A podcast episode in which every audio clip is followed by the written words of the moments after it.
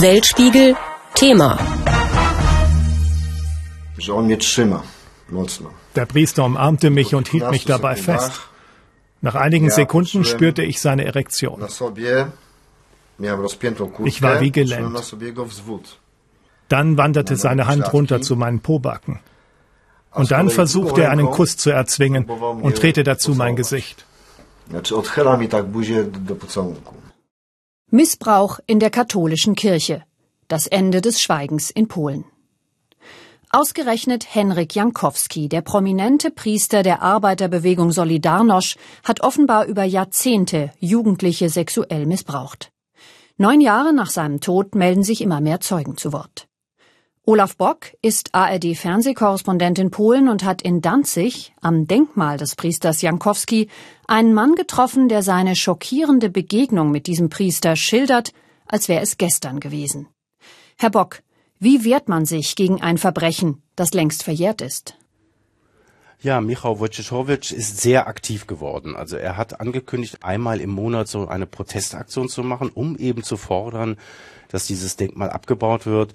Dann hat er seine Vorwürfe des sexuellen Missbrauchs auf äh, Facebook, auf seiner Seite veröffentlicht, sich damit als Opfer geoutet. Das nennt man hier in Polen übrigens auch so. Ofiare, die äh, nehmen, die Bezeichnung Opfer hier in Polen so auch für sich, äh, nicht wie man in Deutschland ja sagt, Betroffene. Ähm, und er ist in die Öffentlichkeit gegangen. Er hat einige Interviews gegeben äh, für Zeitungen und hat eben klar gemacht, dass er da eigene Erlebnisse hat und eben fordert, dass jetzt etwas geschieht. Und er unterstützt die Arbeit eines Zentrums in Warschau. Das heißt, fürchtet euch nicht. Auch da ist er aktiv geworden. Und er ist äh, kürzlich dann auch mit in Warschau gewesen, als es darum ging, äh, einen Untersuchungsausschuss von politischer Seite aus zu fordern. Auch das unterstützt er. Sie haben jetzt das Denkmal schon erwähnt, das Denkmal für Henrik Jankowski, das in Danzig steht. Und wie sich der Protest laut um dieses Denkmal versammelt, das schildern Sie in Ihrem Beitrag für den Weltspiegel. Sie protestieren an einem Ort, der für viele hier in Danzig historische Bedeutung hat. Michał Wojciechowicz hat ein Laken mitgebracht, das er über das Denkmal des Priesters Henrik Jankowski stülpt. Knapp 50 Menschen sind gekommen, ein Denkmal der Schande nennen sie es. Ein sexuelles Raubtier hat ein Denkmal bekommen. Er hat kleine Kinder missbraucht, Jugendliche und Minderjährige. Das Denkmal muss weg, sagt er. So einfach ist das aber nicht, denn Henrik Jankowski ist eine Galionsfigur der Solidarność-Bewegung. Der Priester, Freund und der Beichtvater von Streikführer Lech Wałęsa. Gottesdienst in der Brigittenkirche Danzigs.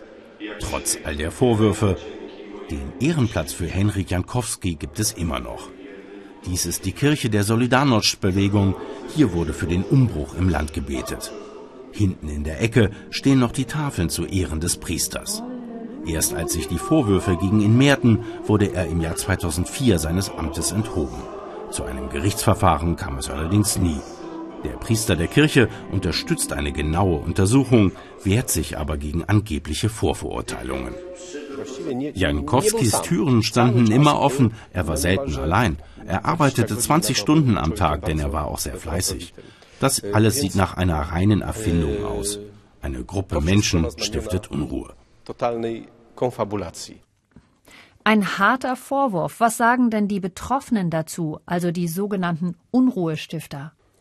Ja, die sehen sich äh, in dieser Situation klar im Recht, denn die sagen, es ist viel zu lange alles unter einem Deckmantel des Schweigens gehalten worden, insbesondere auf diese Galionsfigur ähm, Henrik Jankowski hinbezogen, äh, denn es soll ja diese Vorwürfe schon äh, längere Zeit gegeben haben. Richtig öffentlich wurde das jüngst dann ein, durch einen Zeitungsartikel, wo eben beschrieben wurde, dass die Vorwürfe schon sogar in die 60er Jahre zurückreichen, ein offenes Geheimnis auch in der Kirche gewesen sein und da ist sogar auch von einer Schwangerschaft die Rede und von einem Mädchen, das Suizid begangen haben soll. Also da ist einiges zusammengetragen worden, ausgelöst durch diesen Artikel. Und das hat sicherlich diejenigen, die, die sich da angesprochen fühlten, die gesagt haben, ich bin ja auch Betroffener, die haben sich dann gemeldet. Und dass jetzt dieses Denkmal abgerissen werden soll, ist für die eine ganz klare Forderung. Man merkt, dass in Danzig darüber eben auch schon diskutiert wird.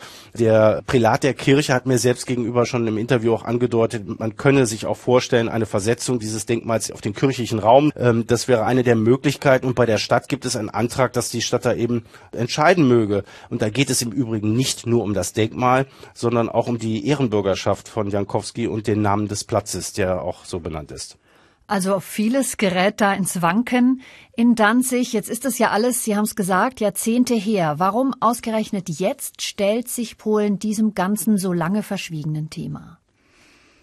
Ich glaube, diese jüngste Debatte ist ganz klar ausgelöst die, durch die Veröffentlichung eines Films, der in die Kinos gekommen ist, Claire, das heißt Klerus, äh, eines sehr bekannten polnischen Regisseurs und der hat dieses Thema ganz massiv in die öffentliche Diskussion gehoben. Denn darin, in diesem Film werden die Sünden der Kirche, also Bestechlichkeit, Alkoholismus und eben der Missbrauch von Kindern und Jugendlichen beschrieben und das hat hier in Polen, in diesem Land mit mehr als 90 Prozent Katholiken, ein geradezu ein Erdbeben losgetreten. Also die Menschen sind äh, in langen Schlangen in die Kinos gegangen. Mehr als fünf Millionen Menschen haben diesen Film bereits gesehen.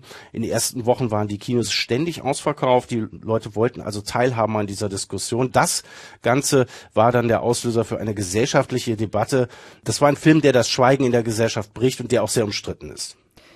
Ist es denn ein Phänomen, das man überall in Polen jetzt aufdeckt oder beschränkt es sich auf die großen Städte oder auf bestimmte Teile des Landes? Nein, keineswegs. Inzwischen brechen mehr äh, Menschen auch anderswo an anderen Orten, nicht nur in den großen Städten, ihr Schweigen. Äh, diese Entwicklung hat jetzt begonnen. Äh, mein Betroffener im Film, der hat ja auch selbst gesagt, er äußert den Wunsch, dass jetzt mehr Menschen aus ihrem Schweigen herauskommen. Denn viele Menschen, die diese Erlebnisse hatten, waren bisher nicht bereit, aus der Anonymität herauszutreten. Die haben gesagt, wir melden das aber nur anonym. Und das war eins der Probleme bei der Aufarbeitung dieser Fälle. Und es gibt eine Stiftung, die fürchtet euch nicht heißt. Die haben ähm, jetzt auch rund um diese Veröffentlichung des Kinofilms eine Karte äh, ins Internet gestellt, auf denen alle Fälle zu sehen sind, die bekannt geworden sind, sei es durch Medien oder wo sich eben auch Betroffene und Opfer selbst gemeldet haben. Und da sind 384 Menschen verzeichnet und 92 Täter sind da eingetragen. Und äh, ich finde interessant, dass auch die Resonanz auf diese Internetveröffentlichung auch gewaltig ist. Mehr als fünf Millionen Menschen haben die Seite schon angeklickt. Für Ihren Weltspiegelbericht haben Sie auch mit einem Dokumentarfilmer gesprochen, der erklärt, wie die Kirche bislang auf Fehlverhalten von Priestern reagiert hat. Die Priester werden so erzogen, dass man außerhalb der Kirche über die Kirche schweigt. Über böse Sachen schweigt man. Heute deckst du mich, morgen ich dich. So ist das bei ihnen.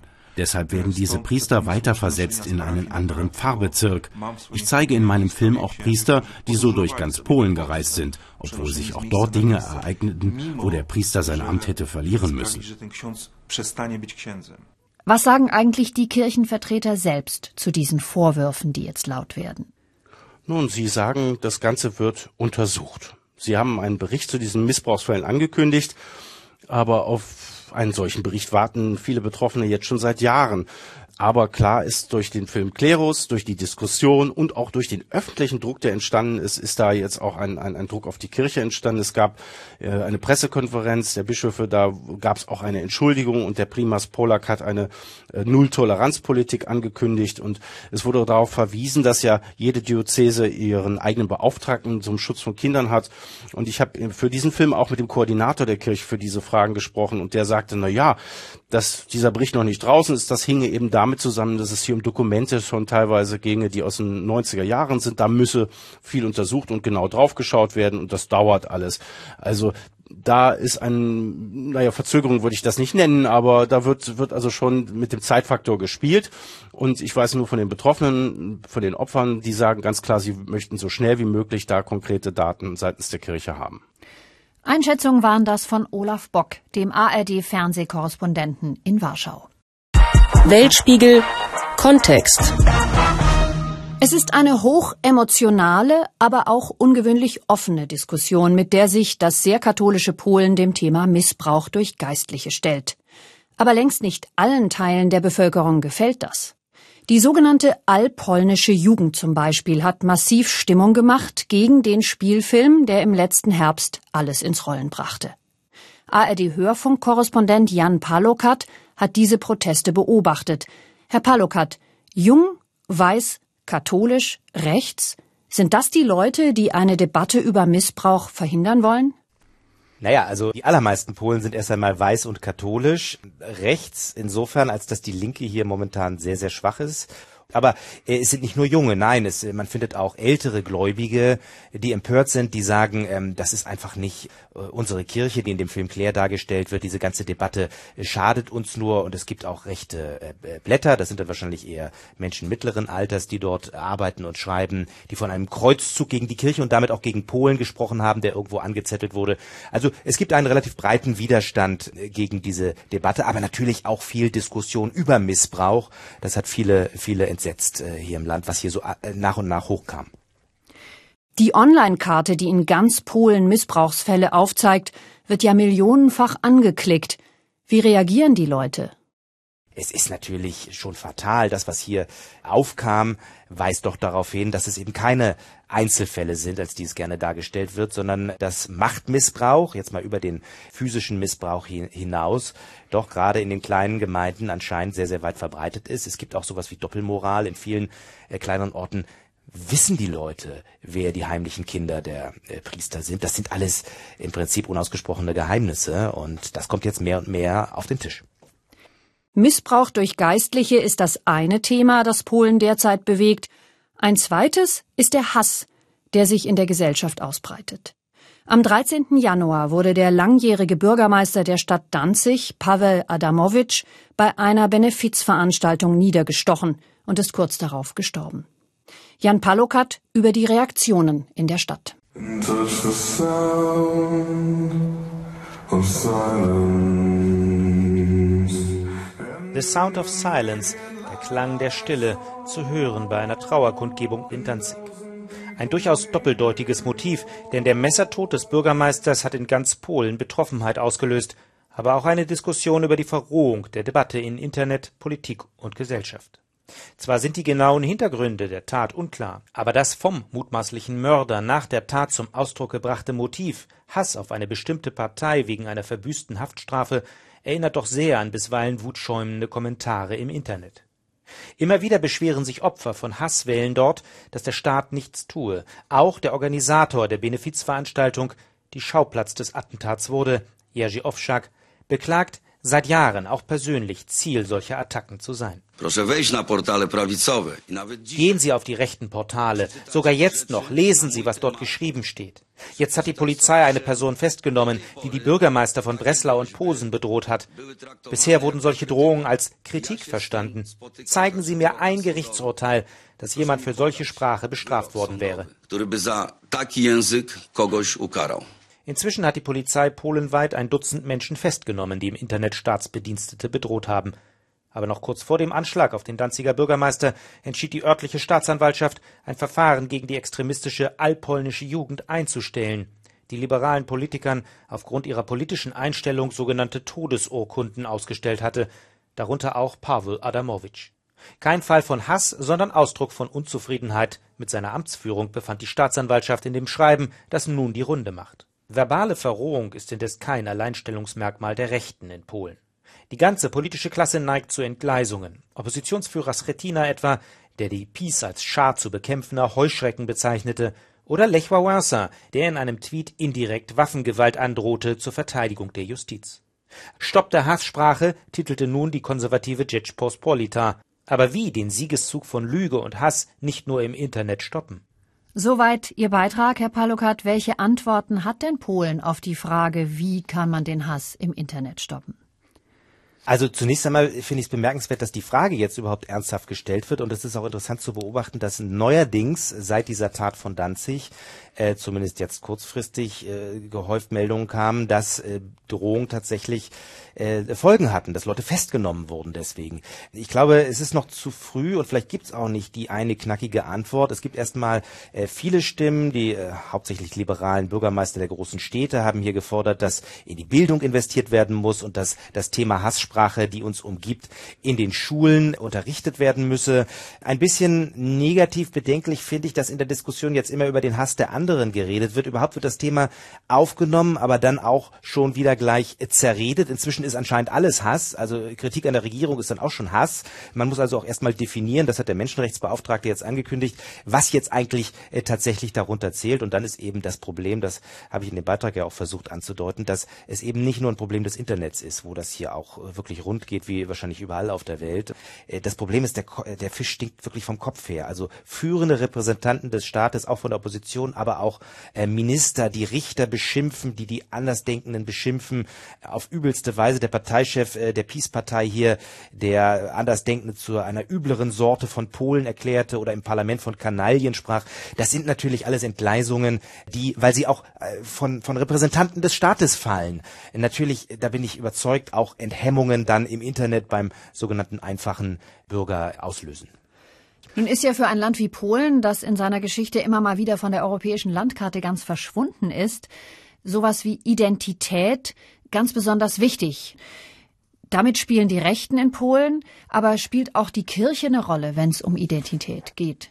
Ja, in den Teilungen, das Land war ja lange aufgeteilt unter seinen Nachbarn, spielte die Religion, die Kirche, die katholische Zugehörigkeit neben der Sprache mit die entscheidende Rolle die das Land zusammengehalten hat. Dann äh, gegen Ende des Kommunismus, äh, der Kampf dagegen, die Papstreden hier. Das ist schon alles sehr, sehr zentral und hat zu einer Verschmelzung geführt in der allgemeinen Wahrnehmung. Das muss man sagen. Und jetzt gibt es durch die derzeit regierenden Nationalkonservativen den Hang zu sagen, nur wir sind die wahren Vertreter des Volkes und damit auch die wahren Vertreter des Christentums hier. Also die Religion wird sozusagen ein Spielball im politischen Kampf und da muss man wahrscheinlich auch kritisch äh, gegenüber der Kirche sagen, da verwahren sich die Kirchenvertreter nicht recht gegen, das teilweise auch geschätzt, also mindestens Teile der Kirche haben wahrscheinlich geglaubt, dass sie ihre Themen, Verschärfung des Abtreibungsrechts und dergleichen mehr, mit der Peace-Partei eher durchsetzen können. Also in der Tat, da gibt es eine Verbindung und diese Verbindung gerät jetzt in dieses vergiftete Klima, dieses vergiftete politische Klima. Und deswegen kenne ich viele gläubige Katholiken, äh, liberale gläubige Katholiken, die sagen, in diese Kirche will ich nicht mehr gehen. Ich will nicht von Priestern, die möglicherweise zum, äh, zur Wahl der Peace-Partei aufrufen, äh, mir hier äh, fromme Worte anhören. Wenn nun die Regierung und die Kirche so eng verbunden sind, schützen die sich dann auch gegenseitig, wenn eine von beiden angefeindet wird?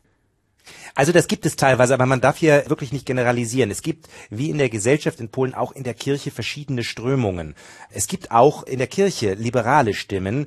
Es gibt auch sehr konservative äh, Bischöfe hier. Der Religionsunterricht ist auch so ein Thema. Äh, die äh, Religionslehrer unterstehen nicht der Schulaufsicht. Die können also im Prinzip machen, was sie wollen. Also in der Tat, Polen ist ein Land, in dem die Grenzen zwischen Staat und Kirche durchaus verwischen.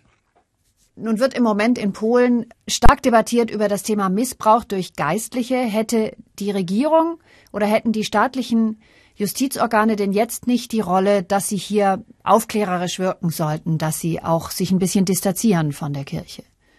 Man wird jetzt, glaube ich, nicht erwarten können, dass die, die Peace-Partei hier voranschreitet und den Priestern auf die Pelle rückt. Das Ganze findet, und das ist ja auch die Kritik von Verbänden, von Opferverbänden hier, wird doch äh, hauptsächlich in der Kirche selbst abgehandelt. Die Kirche verspricht ja auch, diese Dinge aufzuklären.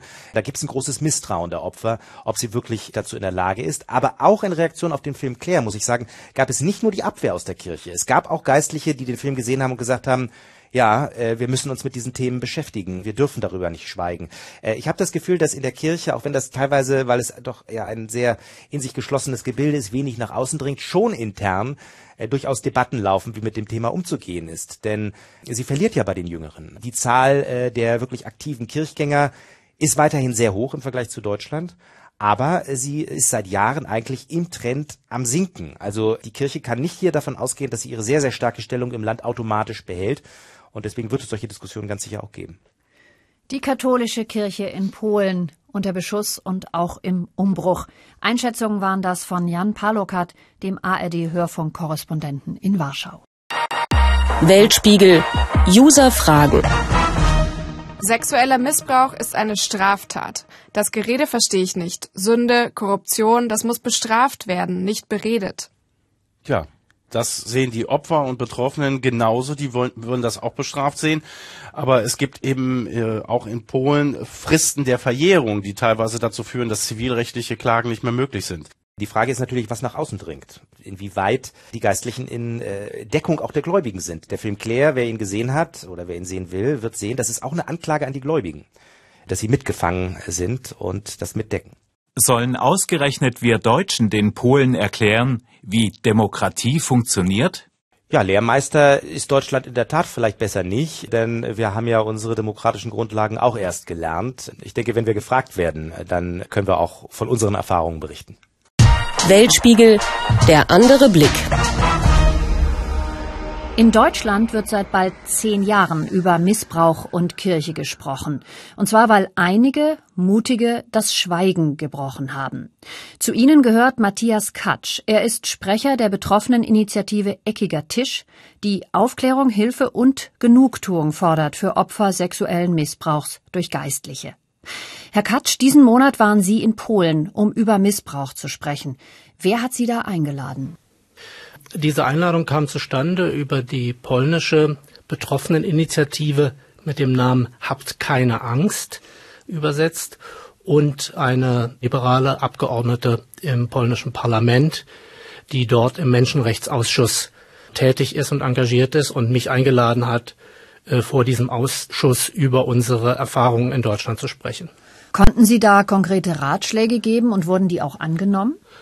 Nun, die Verhältnisse sind natürlich unterschiedlich. Äh, die Rolle der katholischen Kirche ist, ist, unterschiedlich und gerade als Deutscher sollte man sich in Polen, glaube ich, auch zurückhalten mit Ratschlägen. Ich glaube, der wichtigste Ratschlag, den hat uns mal der Vorsitzende einer irischen Aufarbeitungskommission gegeben.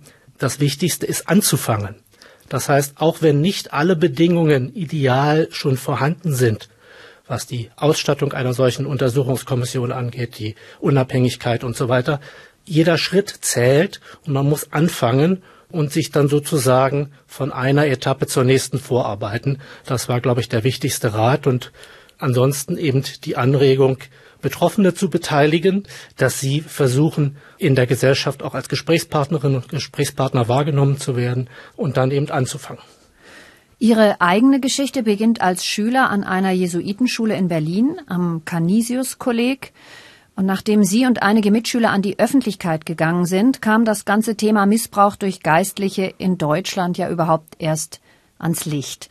Später wurde dann ein Täter vom Canisius-Kolleg vor einem Kirchengericht verurteilt. Und Sie haben damals gesagt, das war ein mildes Urteil. Warum denn? Also zunächst mal ist klar, die Taten waren strafrechtlich verjährt. Das heißt, der Täter wird nie vor ein ordentliches Gericht gestellt werden. Und das Kirchengericht, das sich mit dem Fall befasst hat, hat in einem ersten Verfahren lediglich einen jüngeren Fall eines Opfers aus dem Bistum Hildesheim verhandelt, während die Dutzenden von Fällen aus Berlin aus den 70er, 80er Jahren eben gar nicht Gegenstand des Verfahrens waren. Er ist dann nur zu einer Geldstrafe verurteilt worden von diesem Kirchengericht für diesen einen Fall. Und äh, das äh, war in jeder Hinsicht unangemessen. In der Zwischenzeit hat die Kirche darauf reagiert und auf unseren Druck hin ein zweites Verfahren durchgeführt, was jetzt kurz vor dem Abschluss steht. Kurz vor Weihnachten kam die Nachricht, ähm, dass ein Urteil gefunden wurde und er als Priester sein Amt verlieren wird ähm, und ebenfalls auch die damit verbundenen Pensionsansprüche. Ich bin gespannt, das ist im Augenblick zur Bestätigung in Rom, wann das dann auch offiziell verkündet werden wird. Wäre das aus Ihrer Sicht angemessen, also wenn die Taten verjährt sind und es keine staatliche Strafverfolgung geben kann, dass ein Kirchengericht so jemanden nachträglich ausschließt und damit auch aller, aller Geldansprüche beraubt? Naja, es ist zunächst mal eine Anerkennung der Fakten, die damit äh, erreicht wird. Das ist ja nicht wenig, dass die Institution feststellt, dass das, was wir gesagt haben, auch stimmt aus, nach ihrer eigenen Überzeugung. Aber letztlich ist es natürlich nur ein symbolisches Urteil. Es bleibt dann eben allenfalls die finanzielle Einschränkung, die damit verbunden sein könnte in der Zukunft. Trotzdem ist es wichtig, dass wir darauf gedrungen haben, dass wenigstens das geschieht. Ich versuche mir aber vorzustellen, wie man so ein Trauma überhaupt überwinden kann im Leben. Die Gerichtsbarkeit ist vielleicht ein Weg, aber gibt es sonst noch Möglichkeiten, die den Betroffenen helfen würden, irgendwie dann doch ein normales Leben zu führen, so wie Sie es ja ganz offensichtlich geschafft haben? Naja, die meisten Betroffenen führen ein normales Leben. Man muss sich das jetzt nicht so vorstellen, dass ähm, man von früh bis spät an die ähm, Taten denkt oder sich mit den Folgen beschäftigt, obwohl die natürlich in der eigenen Biografie sichtbar sind.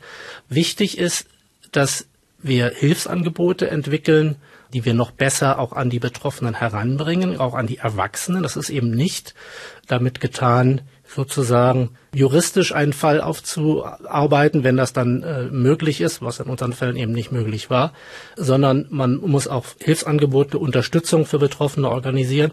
Und ich finde, wenn schon keine juristische Auseinandersetzung möglich ist, wie in diesen Fällen, weil es verjährt ist. Nicht? Weil es verjährt ist. Und zwar nicht deshalb, weil wir äh, daran Schuld haben, sondern weil die Kirche alles dafür getan hat, dass die Fälle eben verjährt sind. Entscheidend ist, wenn schon keine juristische Auseinandersetzung mehr möglich ist, dann sollte es möglich sein, und es ist letztlich eine Verpflichtung auch der Institution der katholischen Kirche für ihr Versagen, entsprechend auch gerade zu stehen. Und deswegen fordern wir unter anderem auch eine Entschädigung, die natürlich auch einen symbolischen Gehalt hat, der Schuldanerkenntnis, aber auch ganz praktisch Menschen dabei hilft, äh, ihr Leben besser zu bewältigen.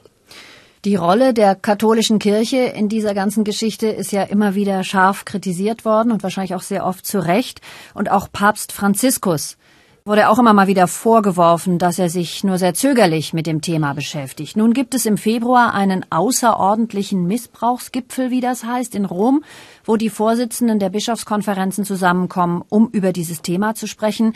Und Sie fahren gleichzeitig auch nach Italien, nach Rom. Sind Sie denn da eingeladen zu dem Gipfel? Nein, Betroffene sind, soweit wir das wissen, nicht eingeladen.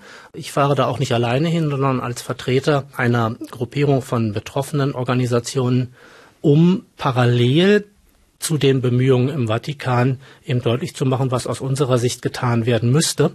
Wir nutzen diesen sogenannten Missbrauchsgipfel, um einerseits eben die Kirche darauf hinzuweisen, dass es notwendig ist und dringend überfällig ist, dass sie sich mit den Opfern an einen Tisch setzt und gleichzeitig der Öffentlichkeit auch deutlich zu machen, dass wir es eben mit einem weltweiten Problem zu tun haben und dass die Frage zum Beispiel nach Aufarbeitungskommissionen in Deutschland, in Polen, in Spanien, in ganz vielen Ländern zurzeit äh, heftig diskutiert wird.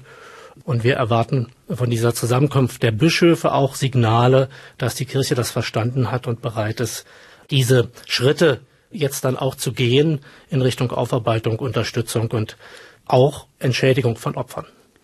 Diese internationale Vereinigung, für die Sie da hinfahren, nennt sich Ending Clergy Abuse. Vor einem Jahr wurde sie gegründet. Sie sind einer von fünf Direktoren. Die anderen kommen aus anderen Ländern. Also das klingt nach einem wirklich internationalen Netzwerk. Aber ist das stark genug, gegen eines der größten Netzwerke der Welt überhaupt anzutreten, nämlich gegen die katholische Kirche? Seit wir angefangen haben zu sprechen, stehen wir ja in dieser Spannung, dass äh, die Opfer immer in einer Schwächeposition sind gegenüber der machtvollen Institution. Natürlich haben wir nicht die Mittel und die Möglichkeiten, die die Institution hat, aber wir nutzen das, was uns zur Verfügung steht, die freie Rede, ähm, die Öffentlichkeit, um Druck zu erzeugen und aufrechtzuerhalten, weil wir haben gemerkt, die Kirche bewegt sich immer nur dann, wenn Betroffene anfangen zu sprechen, wenn Presse darüber berichtet, wenn Öffentlichkeit sich darüber empört. Ansonsten passiert eben zu wenig. Und das ist auch der Vorwurf, den man sicherlich Franziskus und anderen machen kann in der Vergangenheit, dass sie erst dann reagiert haben, als der Druck eben zugenommen hat. Und wir verstehen diesen äh, Missbrauchsgipfel jetzt auch als eine Anerkennung der Tatsache, dass es sich eben nicht um eine Kette von Missbrauchsskandalen, nationalen äh, Skandalen handelt, sondern dass es sich um ein weltweites Problem, ein globales Problem der globalen Institution katholische Kirche handelt. Eine solche Häufung von Missbrauchsfällen wirft ja auch ein Licht auf die Institution katholische Kirche. Warum ausgerechnet dort? Was ist da schiefgelaufen oder was läuft da immer noch schief? Wir haben im September bei der Vorstellung der äh, Studie hier in Deutschland von den Wissenschaftlern fünf Bereiche genannt bekommen, die offensichtlich exemplarisch stehen für das, was schiefläuft in der katholischen Kirche. Das war das Feld Machtmissbrauch, also Umgang mit Macht. Das war das Feld Zölibat, der Umgang mit Sexualität, mit Homosexualität und die Frage, wie mit Geheimnissen umgegangen wird, insbesondere auch verdeutlicht am Thema Beichtgeheimnis. Das sind fünf Bereiche, wo man nicht sagen kann, das sind ursächliche Zusammenhänge. Also weil es den Zölibat gibt, gibt es sexuellen Missbrauch in der katholischen Kirche, aber es spielt natürlich eine Rolle. Es ist eine Besonderheit, die zu diesen Fällen beigetragen hat, genauso wie diese Kultur der Geheimhaltung dazu beigetragen hat, dass die Fälle eben über viele, viele Jahre und Jahrzehnte hin unter der Decke gehalten wurden. Und mit diesen Themenfeldern muss sich die katholische Kirche auseinandersetzen. Matthias Katsch war das von der betroffenen Vereinigung Ending Clergy Abuse. Er ist auch Sprecher der Initiative Eckiger Tisch, die Aufklärung, Hilfe und Genugtuung fordert für Opfer sexuellen Missbrauchs durch Geistliche. Weltspiegel User Fragen. Die Kirche müsste bei uns längst verboten sein, aber sie hat einfach zu viel Geld. Ja, das ist sicherlich eine klare Meinung, aber der Glauben in der Welt ist weit verbreitet und es gibt viele Menschen, die die Kirche für sehr wichtig halten. Ich glaube, das Verbot ist nicht der entscheidende Punkt, sondern es geht darum, dass die Kirche als Teil der Gesellschaft sich an die Regeln halten muss. Und da haben wir in der Vergangenheit einfach es zu lange geduldet, dass sie ein Eigenleben geführt hat und wir haben nicht genau hingeschaut. Die Kirche selber hat sich auch mehr und mehr abgeschottet von der Gesellschaft und das muss sich verändern. Ich verstehe einfach nicht, warum die Leute das Christentum angreifen, wenn einzelne Personen Fehler begehen. Also ich weiß nicht, wer das Christentum angreift, wir jedenfalls nicht. Es geht uns gerade darum, zu helfen, damit die Institution besser reagiert in Zukunft, als sie es jedenfalls in der Vergangenheit getan hat und hoffentlich auch es zu weniger sexuellen Missbrauchstaten im Raum der Kirche kommt. Es ist nicht ein Problem des Christentums, es ist ein Problem der konkreten Organisation Stichwort Zölibat, und der Lehre, Stichwort Sexualität, Homosexualität der katholischen Kirche, wo sich Dinge ändern müssen. Das war der Weltspiegel-Podcast Missbrauch in der katholischen Kirche. Das Ende des Schweigens in Polen. Am Mikrofon Esther Saub. Die Redaktion hatte Stefan Rocker.